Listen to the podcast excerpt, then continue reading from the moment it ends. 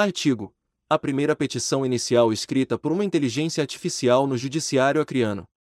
Autor: Leonardo Vasconcelos.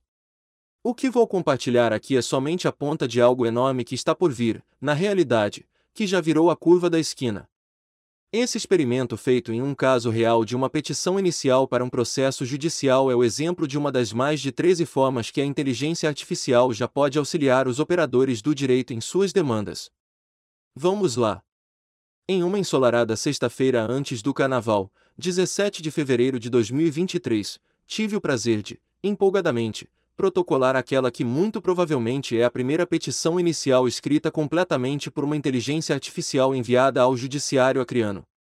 Sim, eu tenho noção de que esse é um assunto espinhoso para as classes juristas. Há anos somos assombrados pelo debate filosófico sobre a possibilidade de um dia os magistrados e os advogados serem substituídos por uma inteligência artificial. Aos poucos, esse debate sobre o futuro vai se materializando cada vez mais. Os Estados Unidos já testam um robô baseado em inteligência artificial com atuação como assistente de advogados e, pelos relatos que leio, tem se saído bem na função. Aqui pelo Brasil, o Judiciário, em seus mais diversos níveis e competências territoriais e materiais, já vem desenvolvendo soluções próprias para auxiliar na demanda dos órgãos jurisdicionais, geralmente com foco no suporte às varas para ganhar celeridade. Mas não vamos neste texto adentrar nessas soluções. Então, Vamos falar sobre o que foi feito aqui no Acre.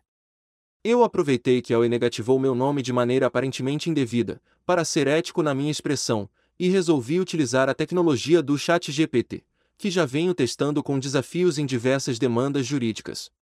Preliminarmente, deixe-me mencionar que minha condição atual é de advogado licenciado devido ao fato de eu ocupar um cargo no Ministério Público do Estado do Acre, o que me gera impedimento para a advocacia, então a minha capacidade postulatória de advogado está igualmente suspensa enquanto durar o meu licenciamento.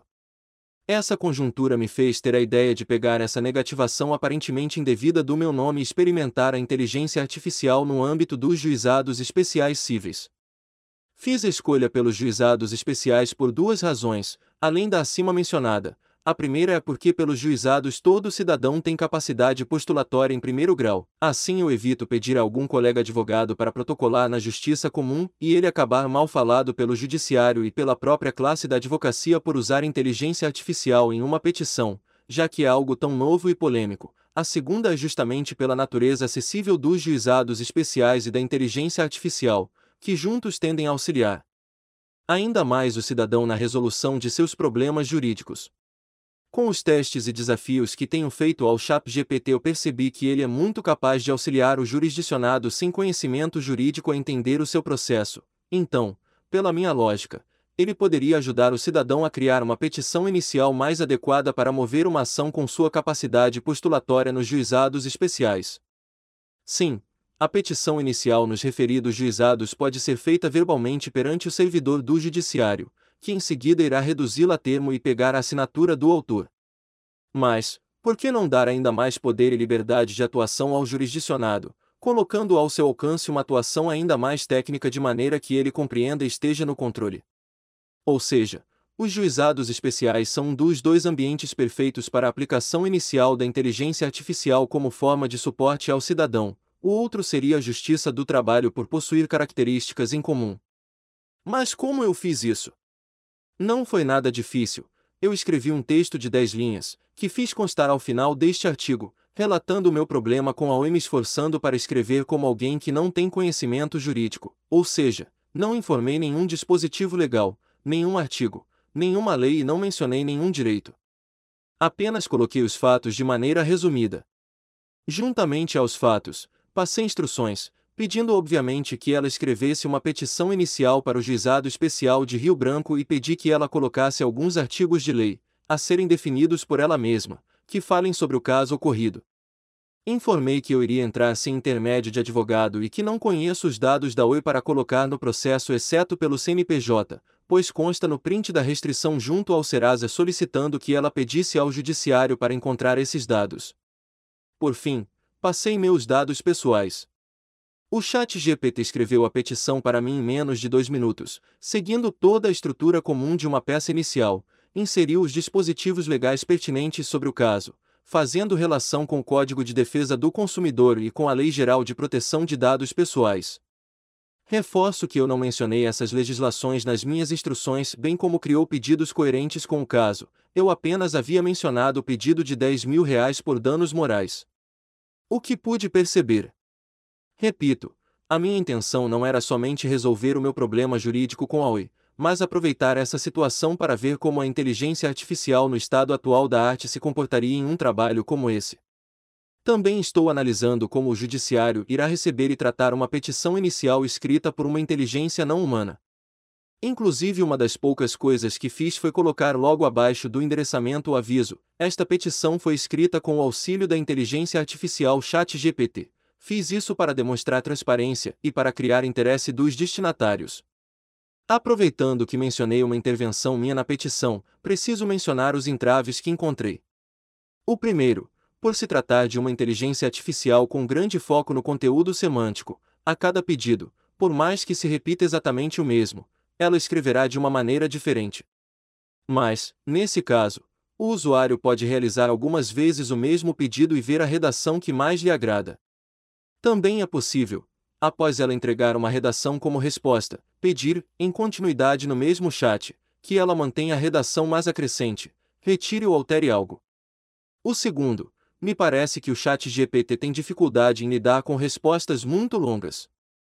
Então, por diversas vezes ele interrompeu a geração de uma resposta que seria realmente longa como uma redação, ficando esta incompleta. No caso da redação que usei por final, o chat GPT parou a redação no meio do último pedido, então o que precisei fazer manualmente foi terminar de escrever esse último pedido e colocar a assinatura ao final. A parte da assinatura não é nenhum mistério para os usuários leigos no direito, já que é basicamente colocar seu nome, local e data, como se faz em qualquer carta ou e-mail. Essas são limitações naturais de uma inteligência artificial em desenvolvimento, principalmente se considerarmos que ela não é especializada nas funções jurídicas. É claro que a petição por ela entregue pode ser melhorada. Eu mesmo, como advogado licenciado, analisei alguns pontos que poderiam ficar melhores. Mas não se pode esquecer que o intuito neste momento é ver como ela pode auxiliar o cidadão leigo no direito, por esse motivo eu não fiz modificações em sua criação, nem mesmo para inserir argumentos ou dispositivos legais não trazidos por ela. Ao fim, ela se saiu muito bem, principalmente ao inserir os dispositivos legais condizentes e os pedidos necessários além dos já informados. O que concluo nesse momento é que o estado atual da inteligência artificial representado pela tecnologia do ChatGPT pode auxiliar o cidadão no exercício mais eficiente do seu direito de acesso pleno à justiça. Isso pode se dar através do acesso pelos juizados especiais cíveis e também com o auxílio que o chat pode dar ao cidadão para compreender determinações judiciais que são originalmente expressas por redação complexa e com muito juridiquês. Trata-se de verdadeira efetivação do direito constitucional de acesso pleno ao judiciário nos tempos atuais em que a jurisdição é cada vez mais afetada pela evolução tecnológica que galga enormes avanços realizados em ritmo de progressão geométrica. Vou continuar acompanhando e analisando o desenvolvimento desse processo em tela e também realizando mais testes, além dos diversos que já realizei, de aplicação jurídica do ChatGPT.